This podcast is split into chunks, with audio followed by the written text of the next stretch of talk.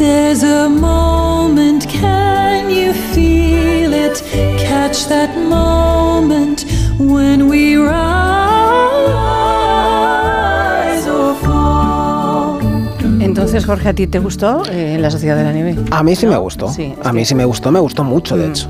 Es que Sergio del Molino yo creo que no. No, Sergio del Molino, yo me lo imagino no? el sábado por la noche en su casa no. jurando en arameo por Sí. cada uno de los premios Goya, que no fueron pocos. Sí, Que cayeron. 12 veces en arameo, juro. Sergio Pero ¿por qué me vais? Pero, pero Begoña Gómez de la Fuente. Ha hablado y Jorge Abad Abad. del tema, yo no he dicho ni que sí ni que no.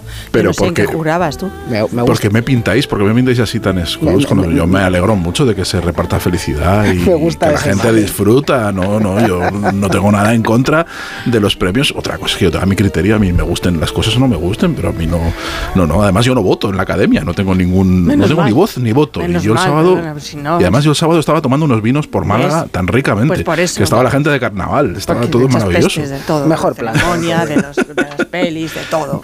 Es horrible. Pero qué va, pero qué mentira. Si no hago más que alabar y repartir Sí, sí, y sí. conocimiento, y, descubrir libros maravillosos en has esta hecho, sección, ¿te has dado que es? Hmm, Esta sección es muy bonita muy la buena. sección es preciosa, es preciosa. preciosa. Hará, hará historia de la Sí, radio y, sí. y Fortea hará un podcast Sí. sobre ella dentro de Ajá. 20 años. Un Goya no, Ya pero un Ondas sí yo le daba, ¿eh? a- ¿Por qué no? Hombre, a Em, ver. a ver, a ver los hilos, ondas para cachitos de cosas. Hombre, claro. Claro que sí. Onditas, Onditas. onditas, un onditas. Que claro, la peli es que la peli, ay, la peli se pasa mucho frío, es mucho de, de- de nieve. Pero de hielo, fíjate, vamos a hablar también mañana, ¿eh? Por cierto. Y de icebergs. El Día Mundial de la Radio, de, de icebergs. Icebergs. Icebergs. Que yo. Con que barcos yo de por medio y todo, o sea que fíjate, mañana lo vamos a pasar también mal. Eh, pero mientras tanto, vayamos, ¿os parece? Al año 1983. Diario ABC de Sevilla. Domingo 30 de octubre de 1983. Sección llamada Siempre es 28 de diciembre. O sea, siempre es el Día de los Inocentes. Titular, exacto. Se traerá un eh, iceberg, iceberg para paliar la pertinaz sequía. Con uno mediano, según los técnicos, hay para llenar un pantano. Sí, y dice el cuerpo de la noticia. Las previsiones de lluvia que se avecinan por el horizonte, es decir, ninguna, están haciendo pensar que ya es algo a los técnicos y políticos encargados de que no nos falte el líquido elemento. Se intentó ya, sin muchos resultados prácticos, organizar una feria del libro que tan buenos chaparrones produce siempre. Posteriormente se puso en práctica la idea de construir pantanos móviles, es decir, pantanos que fueran fácilmente transportables a sitios donde estuviera lloviendo y que después se reintegraran a sus tierras secas, pero no resultó por dos cuestiones, que no llovía en casi ningún sitio y que nunca llovía a gusto de todos. Y remata el texto, que te lo voy a leer aquí, eh, Sergio, dice, como quiera que la situación se agrava y que aquí sigue sin caer una gota, se ha acordado en trasladar a la cuenca del Guadalquivir un iceberg de tamaño mediano. Este, arrastrado por un barco y tardando un par de meses en llegar desde la iceberguería hasta aquí, nos proporcionaría una cantidad de agua capaz de rellenar un pantano y si se lo proponen, hasta dos. Sí. Y dice el artículo al final del todo, por si alguien no ha pillado el tono coñero, dice, en esta sección ABC publicará noticias que no son ciertas, pero que debieran serlo. Noticias que no son ciertas, ¿vale? Hasta que llegaron los chilenos, cuidado, ¿eh? A la Expo del 92. Espera, mira, sí. Aunque hace un poquito de frío y, y aquí al lado parece que nos vamos a resfriar, pero bueno, es una cosa, como te digo, digna de ver. A mí me pareció estupendo y el iceberg es una maravilla. A mí me ha impresionado bastante. es que al principio no me lo podía creer. Precioso. Y un frío que en pleno agosto estar ahí divinamente. Para morirse, para morirse. Esto es para morirse de frío ahí, pero muy lindo, muy lindo. Fíjate que quisieron, es, es que lo trajeron desde, desde la Antártida, ¿eh? Quisieron arrastrarlo entero desde allí, tal y como parodiaba el periódico en el 83, pero no era, logísticamente no era posible. Y lo trajeron por trozos, 180 toneladas de hielo antártico por pedazos numerados, además estaban, para ponerlo luego colocado bien, que luego compondría pues, un iceberg de 8 metros de alto como protagonista del pabellón de Chile, en plena canícula sevillana. Sí, claro, no, no creo que durase te mueres, hasta, hasta el final de la expo sin derretir aquello, ¿no? Bueno, Fueron más de cinco meses. Tres años después llegó la sequía, Ah. ¿sabes, no? La sequía, sí, llegó. La sequía de 1995, que afectó a casi toda Andalucía y muchas partes de España y que en realidad venía de meses atrás. Escribe Virginia Mendoza en su libro La sed. Mira, te voy a leer porque es... eh, a Virginia, Virginia la hemos tenido un par de veces en el programa. Pues aquella sequía, que se prolongó hasta 1995, dejó los envases españoles al 15% y secó el pozo artesanal del que de, del de mi abuelo, de- del de mi pueblo, Terrinches. Había habido, de, eh, uy, qué lío que estoy leyendo mal. Había bebido ah, del que mi Este, pueblo. las de erratas son del guionista, Sí, no de- verdad, no- sí, no me está volviendo loca. Había bebido durante siglos. Mientras mis vecinos se iban a otro pueblo para pedir la lluvia a los santos, hubo quienes se plantearon traer un iceberg, ¿ves? Con remolcadores al Guadalquivir, a cuya cuenca hidrográfica pertenece Terrinches, para aumentar el caudal del río. ¿Era eso?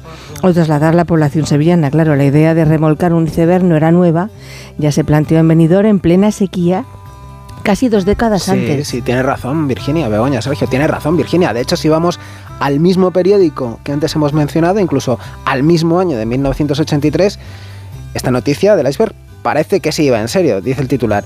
Con un iceberg o iceberg, como prefiráis, se podría abastecer de agua a Andalucía durante un año. Arabia va a remolcarlos desde la Antártida, traerlos desde Groenlandia costaría varios miles de millones de pesetas. Y el cuerpo de la noticia nos transporta otra vez a la Expo. La idea de remolcar un iceberg no es nueva. A finales del siglo XIX, barcos chilenos remolcaron pequeños icebergs hasta su país cubriendo distancias de 4.000 kilómetros. ¿Ves? Y yo le pregunto a Sergio si alguna vez ha visto un iceberg en el Ebro pasando por Zaragoza.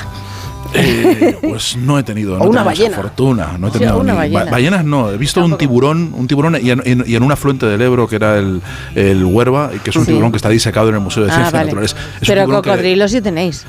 cocodrilos, ah, hay más, en fin, ah, hay de todo. Hay un montón de especies de alimañas por aquí. Y, y aparte de esto, ¿a ti te ha gustado el libro de La Sed de Virginia? No, no me ha gustado, me ha chiflado, Ah, vale. me ha parecido una- un trabajo impresionante. La sed Desde luego. Que se subtitula Una historia antropológica y personal de la vida en tierras de lluvia escasa. Virginia Mendoza, efectivamente, ya, la, ya la- la hemos tenido alguna vez por aquí, ya la podemos considerar casi colaboradora Es de la casa, sí. de biblioterapia. Es de las prefes. de la casa. Y lleva mucho tiempo escribiendo, además, sobre, sobre la España sumergida, sobre, sobre esa parte, esos pantanos, esos pueblos que desaparecieron y esa población que, que fue desplazada en los años de, sobre todo en los años del franquismo, ¿no? Y que, que provocó un éxodo de población y que, que marcó buena parte de la cultura y de la historia. Y ahora nos ofrece un libro que es un libro total, es un ensayo alucinante titulado así La sed, en la cual eh, mezcla la historia de su propia familia en Terrinches, de su propio pueblo, Terrinches en La Mancha, eh, una tierra seca, una tierra donde, donde la gente, sus antepasados y todavía hoy, pues ha pasado sed y, y toda la cultura se ha, eh, se, se ha organizado en torno a esa escasez de agua y en torno a esa, a, es- a esa, a esa característica de ser sedientos y eso lo mete con todo el mundo, con todo lo que, con, con- con la configuración de toda, de toda la cultura, de todo, de un montón de cuestiones que nos De parecen totalmente entera, insospechadas Sí, sí. desde la prehistoria Sí, hasta hoy, no en orden cronológico, son, eh, va, va por, Va, por varias, va por varios temas, y como las sequías, como la escasez de agua, como el, el- la búsqueda de, esa, de, de- de la proximidad del agua, pues nos ha marcado, nos ha marcado y ha marcado la evolución de la, de- de la especie, ha marcado la cultura, ha marcado las guerras, ha marcado absolutamente eh, todo, ¿no? Y lo cuenta Virginia de una forma tan magistral, tan didáctica, tan apasionante, nos lleva a tantos sitios eh, insospechados, que de verdad el libro es, es, es un disfrute y a la vez también es, es sobrecogedor, porque te entra mucha sed leyéndolo. Realmente te- te- eh, sufres, sufres con los sedientos, sufres con los ahogados, porque también hay muchos ahogados aquí, y, y bueno, pues, pues te das, eh, sirve para tomar conciencia en este tiempo de sequía que estamos viviendo, en este segundo año de sequía que estamos teniendo, de esas sequías cíclicas que azotan la- la- a la península ibérica con mucha regularidad, pues mm, nos damos cuenta de, de- de- de lo importante, de lo crucial y de lo poco que importan otros debates que nos ocupan muchísimo tiempo y, y nos impiden centrarnos en estas cuestiones, en estas cuestiones que son verdaderamente vitales para todos. Y, y por eso yo creo que este libro va a ser uno de los libros del año, sin ninguna duda, y es un lujo poder tener a Virginia aquí para charlar sobre él. Hola Virginia, buenos días, que está a tu lado además. Hola, diga. buenos días de nuevo. Estamos al lado junto al Ebro, Hola, por cierto. Estamos la- desde, la, desde la emisora de Zaragoza se Sí. ve el Ebro. ¿Y qué tal el caudal? el caudal ahora mismo, bueno. Bueno, podría estar mejor. Vale. Se ven se, se ven las instalaciones de Helios, que es el, eh, el parque deportivo que hay justo enfrente, y cuando se ven es Malo. Es una mal. referencia eso. Sí, sí, sí, sí. sí. Claro que El Ebro Virginia, es una de las cosas que a mí más me han impresionado como sedienta. porque Sí. vine, vine de- desde el pueblo con 10, 11 años de excursión Sí. y, y vi el Ebro y, y yo flipé, dije, pero ¿cómo hay tanta agua ahí? Pedazo de río. sí, sí. Sí, que es verdad. Bueno, estuviste con nosotros, Virginia. eh, recuerdo, eh, cuando publicaste Juegos Reunidos Rurales y de la ciudad también se sale. Y también con un libro maravilloso, que también es maravilloso. Bueno, todos son, son maravillosos. Detendrán mi río. Em, porque, claro, eh, ahora mismo estás con la sed. Antes era el agua. Pero es que a menudo los sedientos y los ahogados eh, comparten una historia. Sí, sí, de hecho los unos me han ido llevando a los otros. eh, mm, todo, gran, bueno, el origen de la sed realmente eh, está en mi infancia y, y era algo que, estaba ahí como latente y de lo que yo no era muy consciente hasta que empecé a buscar esas historias de, pues, de personas que, que fueron desplazadas, en, en muchos casos a la fuerza, en muchos casos con violencia, para la, construcción de, de embalses en España. Entonces, claro, me obsesioné tanto con ese tema que dije, bueno, pero ¿y yo qué tengo que ver con esta gente si, si en mi pueblo casi no hay agua? Eh, entonces, bueno, tirando un poco de ese hilo me di cuenta de que quizá esa obsesión venía precisamente de la falta. Porque tú querías fíjate. irte a un sitio muy verde, ¿no? Tú soñabas con un Sí. sitio muy verde, pero luego te has dado cuenta que realmente el, el- me- no puedes salir de tu tierra. ¿Qué es lo que ata a, mm, a la gente a, a esa tierra tan árida? Sí, tengo la sensación de que de, de alguna manera acabamos también, bueno, siempre que, que puedas permitirte eh, elegir en la medida de lo posible, tengo la sensación de que tendemos a, a sentirnos más en casa en un lugar que, que, bueno, pues que, que se parezca de alguna manera al lugar en el que crecimos. Por ejemplo, yo solo noté en Armenia, pero a un nivel más de, eh, de comunidad, ¿no? Con eh, las eh, mujeres en, en los pueblos y demás, pues me sentía muy como, como cuando estaba en mi pueblo.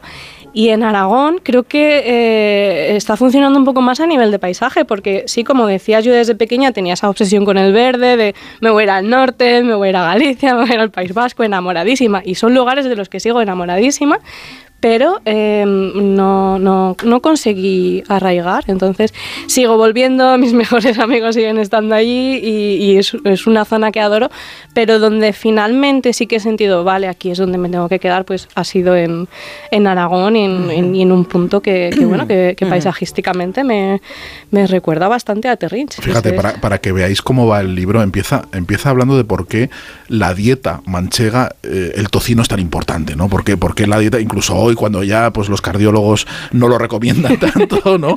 Pero, pero el tocino es algo como muy, muy importante y por qué esa dieta eh, hipercalórica y basada en el cerdo tiene que ver con la falta de agua, también tiene que ver con cómo ha desarrollado toda una cultura gastronómica. Pero también nos cuenta, por ejemplo, eh, Virginia, que, que, que las pinturas rupestres de, de Alta, de la- las de la cueva de Altamira y de, y de Lascaux, eh, es probable, hay teorías de que, que- que realmente dibujan constelaciones, ¿no? Realmente dibujan, están dibujando el cielo tal y como lo veían con las formas como nosotros imaginamos que son las, las estrellas y demás. Y que eso tenía también un propósito eh, que tiene que ver con el agua, que era intentar adivinar o intentar saber cuándo diablos iba a llover, ¿no? Que, que era lo que obsesionaba también a la gente y de lo que dependía en su vida, ¿no? Y hay un mantra un- en el libro que estás repitiendo constantemente cuando hablas estas- de estas historias y hablas de, de- de cómo se forma la letra A en nuestro alfabeto, que probablemente sea un toro con unos cuernos, ¿no? Un, un toro como la, la constelación de Tauro, que, que al final la lluvia siempre llegaba, ¿no? Que hay rogativas, que hay desesperación en muchas civilizaciones de, de gente que se, que se ha visto eh, pues atrapada en, en- en una sequía terrible. Dice, y al final siempre, lleva, siem- siempre llega la lluvia, pero a veces no. A veces no ha llegado y cuando no ha llegado, la civilización se ha ido al carajo, ¿no? Y han tirado sí. cristos a los ríos, ¿no? Como en tu pueblo. También. Sí, sí. No, no terminamos de saber si esto ha ocurrido o no, no sabemos si es una leyenda, si es realidad, pero bueno, como sea, si eso ocurrió, ese Cristo tuvo que pasar por delante de mi casa. Qué bueno.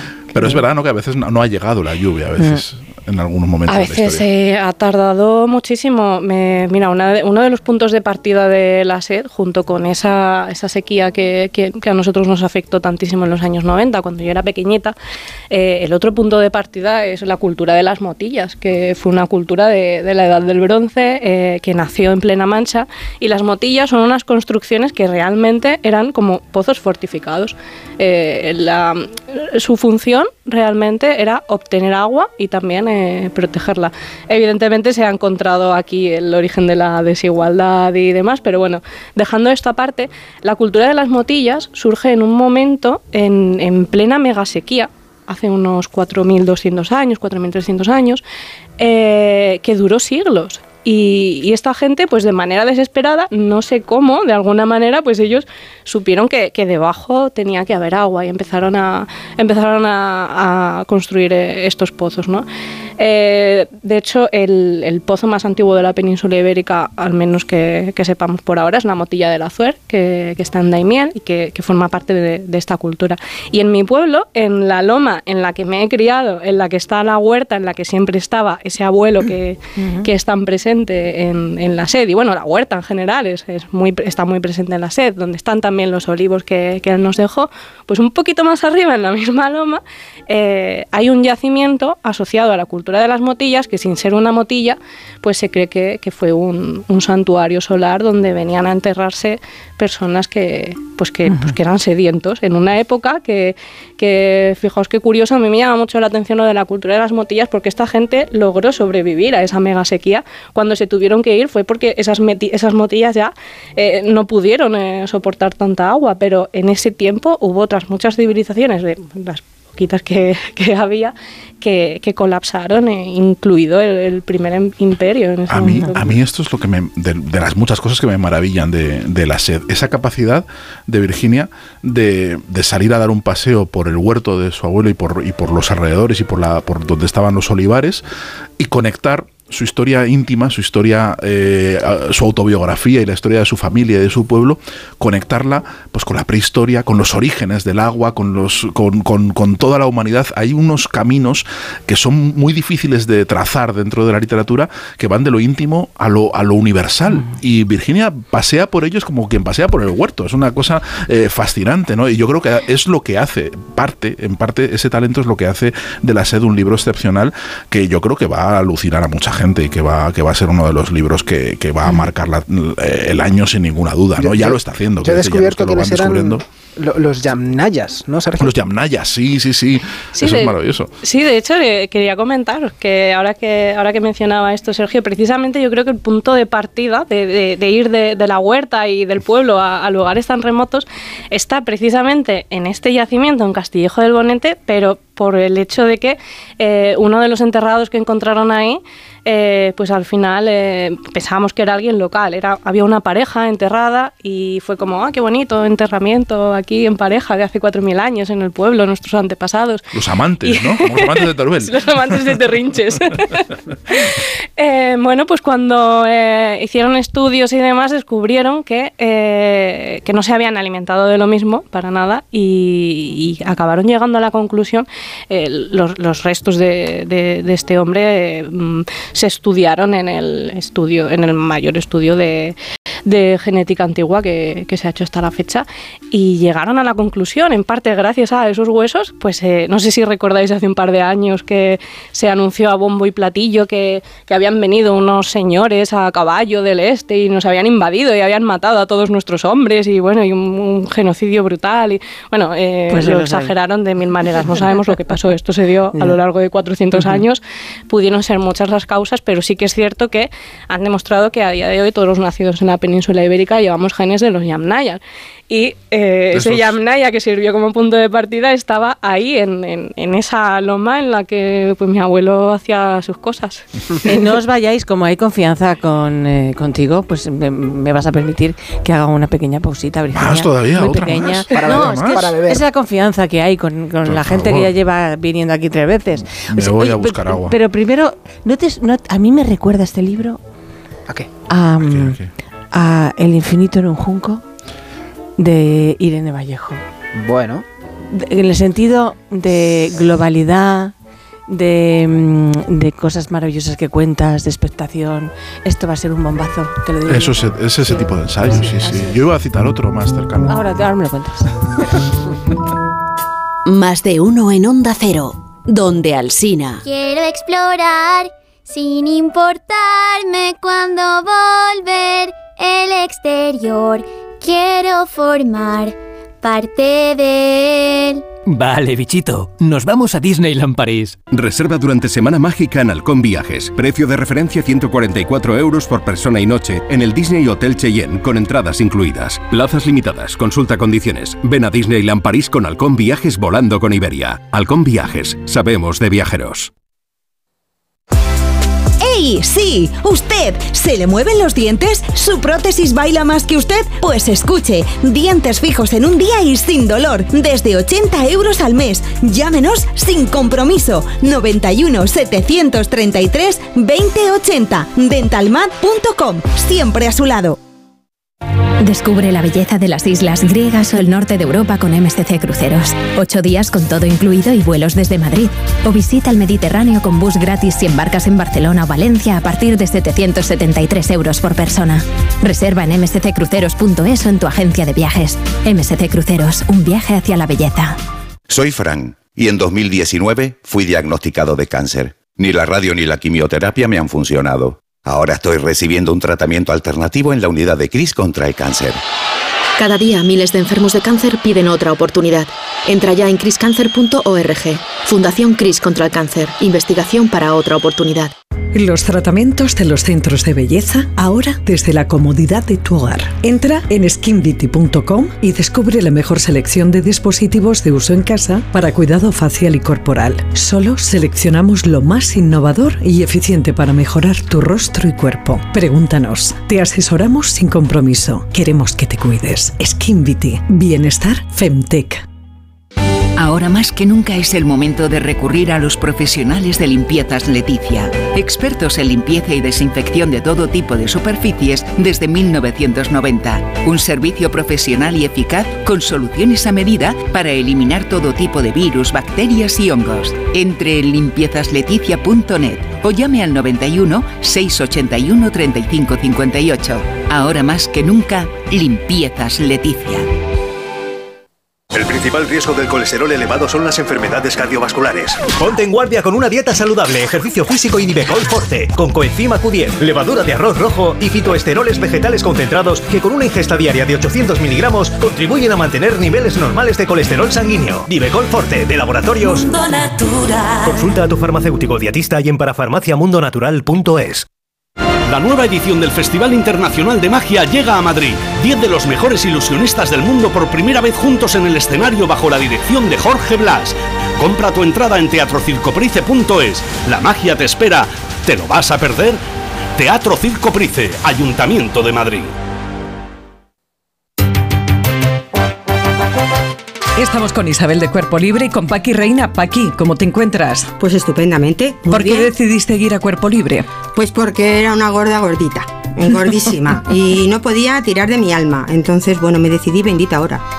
40% de descuento, Isabel. 40% de descuento, 19 kilos menos tiene Paqui. 91 192 32 32. 91 192 32 32. Ayudo a hacer los deberes a los niños y descanso. Vale, ayudo a hacer los deberes a los niños, acerco a mi madre a Aquagym y descanso. Vale, ayudo a hacer los deberes a los niños, acerco a mi madre a Aquagym, paseo a Coco y... No se puede estar en todo. Bueno, Onda Cero sí, porque está en web, en app, en Twitter, en Instagram, en TikTok, en Facebook, para que puedas escuchar lo que te has perdido en directo, para que puedas comentar y disfrutar de contenidos exclusivos en la comunidad digital de Onda Cero. Onda Cero, tu radio.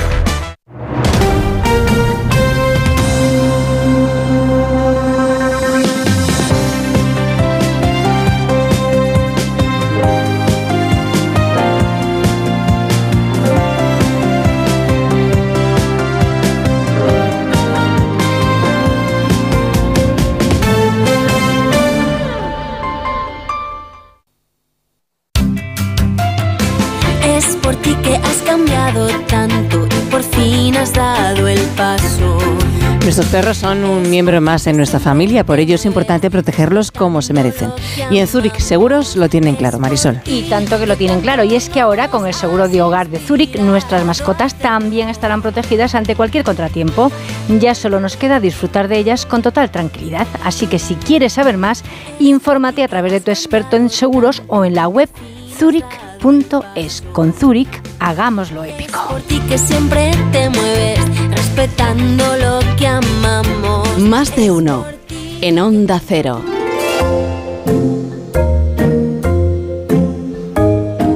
Virginia, Sergio, estáis ahí, ¿verdad? En Onda Cero Zaragoza, ¿no? No nos hemos ido. No habéis hemos huido, ido. ¿verdad? Aunque, aunque os empeñéis en echarnos, no nos No, vamos. no, no, yo no quiero echaros. Que soy capaz de haber, haber ido al- a, ahí, eh, a tomar una cañita. A, a refrescarnos los pies al Ebro. sí, también. Bueno, os, os recuerdo que en 1952 eh, estuvo por España el etnomusicólogo americano Alan Lomax. ¿Y qué es lo que quiso hacer? Pues quería grabar músicas populares.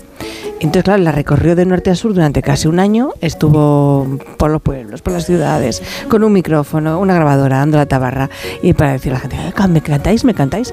Y el 1 de septiembre de 1952, en La Solana, en Ciudad Real, a 60 kilómetros de Terrinches, Virginia, esta señora canta pidiendo lluvia. Ya, ya. Oh Santísima Cruz, qué milagro hicieras. Santísima Cruz, qué milagro hicieras. Si por la mañana, si por la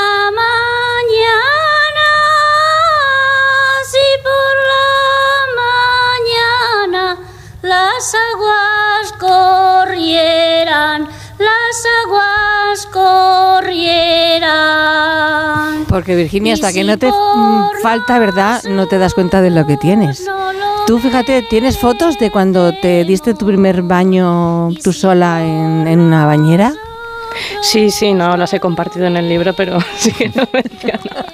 Sí, es, eh, además es que no, em, tengo la sensación de que no es la, la típica foto de un, como un, granito en la infancia de, oh, su primera ducha solo, No, sino no, su primera ducha solo porque de verdad no necesitas eh, bañarte con toda tu familia ni, ni depender de, de- de estar acumulando agua con, con lo que puedes, con lo que pillas. eh, em, em, vivíamos una situación completamente desesperante. Eh, la gente tenía en los corrales, en las terrazas, ollas, barreños, bañeras, bidones, cualquier cosa para, para retener el agua. No tanto la que pudiese caer del cielo, porque llover pues eh, llovía poco, aunque bueno, cuando terminó la sequía pues eh, sí que llegó el momento de, quizá de, mayor cantidad de lluvia en, casi un, un siglo, pero durante ese tiempo pues eh, vivíamos así. En casi todas las casas se, se instalaron depósitos en las terrazas para el ratito que mi abuelo abría el agua, por lo menos eh, intentabas eh, guardar todo lo que, lo que podías para, para porque al durante el resto del día lo ibas a necesitar y no lo ibas a tener. Entre la infinidad de cosas interesantes que cuenta Virginia está que, que estas, estas rogativas y estas, estas invocaciones a la lluvia, que se parece pues, a la danza de la lluvia de los, de los indios, que están, y que están en todas las culturas y por todas partes, y que conocemos bien en España, esas rogativas, ¿no? Y esas, esas, ese sacar a la Virgen para, para pedir que llueva en tiempos de sequía, nos cuenta que, que es posible que algunos hicieran trampa y que cuando, mm, con métodos de predicción muy, muy rudimentarios, cuando sacaban a la Virgen o cuando hacían la rogativa, ya tenían cierta certeza de que podía funcionar porque ya se avecinaba la lluvia, ¿no? Y que eh, más o menos que, algunos hacían un poquillo de trampa y decir, bueno, esto va, a ser eficaz porque yo sé que, o sea, si, si me espero una semana más, es probable que, que- que, en fin, que puedan atribuir la llegada de la lluvia a, que, a que hemos sacado la Virgen y a estas rogativas y bueno, y me, y me den el aplauso a mí, ¿no? Cabe, cabe esa posibilidad porque partes meteorológicos pues ha habido desde hace dos Claro. o tres siglos y pero claro solo una élite tenía tenía acceso a, a ellos eh, y quiénes eran pues precisamente las personas que te podían aceptar esa o sea, mm, una rogativa tú no la puedes eh, organizar sin más eh, tienes que seguir un proceso y te la tienen que aprobar y te acabarán fijando la fecha entonces bueno yo creo que no era tan inocente, unido a el hecho de que en el momento en el que organizas una rogativa, evidentemente estás ya desesperado y cuando es más fácil que llueva, cuando Pero has llegado usan- ya a ese punto. Los estudiosos del clima usan las, los archivos parroquiales de las rogativas para entender también eh, los ciclos de lluvias, ¿no? O sea, eso sí que sí, eso es sí, sí. fascinante. Se están utilizando las... eh, porque claro, en, en un momento en el que los eh, documentos que te constan son básicamente esos, pues igual que yo he tenido que profundizar en los archivos eclesiásticos históricos para poder conocer a mi familia, pues eh, también los historiadores están acudiendo a,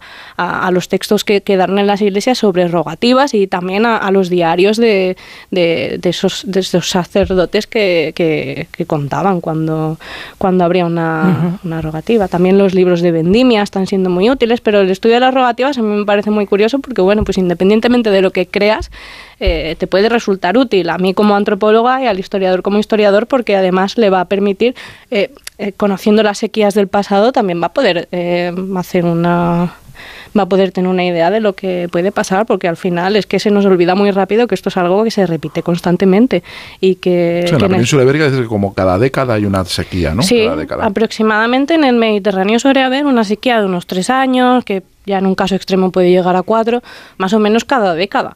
Sí que es cierto que hay que tener en cuenta que eh, mm, la que se nos viene encima, mm, no, no sé hasta qué punto somos conscientes, porque la previsión es que sean cada vez eh, más, eh, eh, más repetidas, más largas, más graves. Vamos a padecer todos de ansiedad, verás, de aquí a pocos años. Posiblemente. Por eso el libro es más relevante Sí, todavía, es porque nos ayuda maravilloso. mucho más a entender Sí. este asunto. De hecho, creo que lo he escrito un poco po- para evitar caer en esa ecoansiedad, porque eh, hace un par de años me encargaron un reportaje sobre la ecoansiedad y yo no sabía ni qué era eso. Y, y a raíz de ahí, la verdad que escribir la sed me, me ha servido un poco de consuelo, porque cuando empiezas a leer sobre el tema dices, igual sí que lo siento.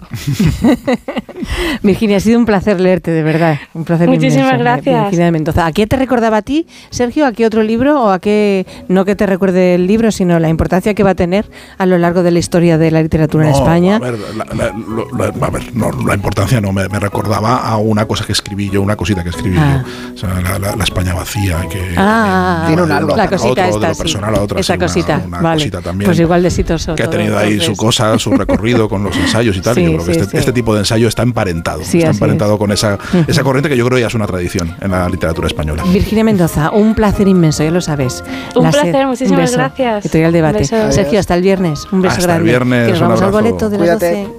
12. Más de uno en Onda Cero, donde Alsina.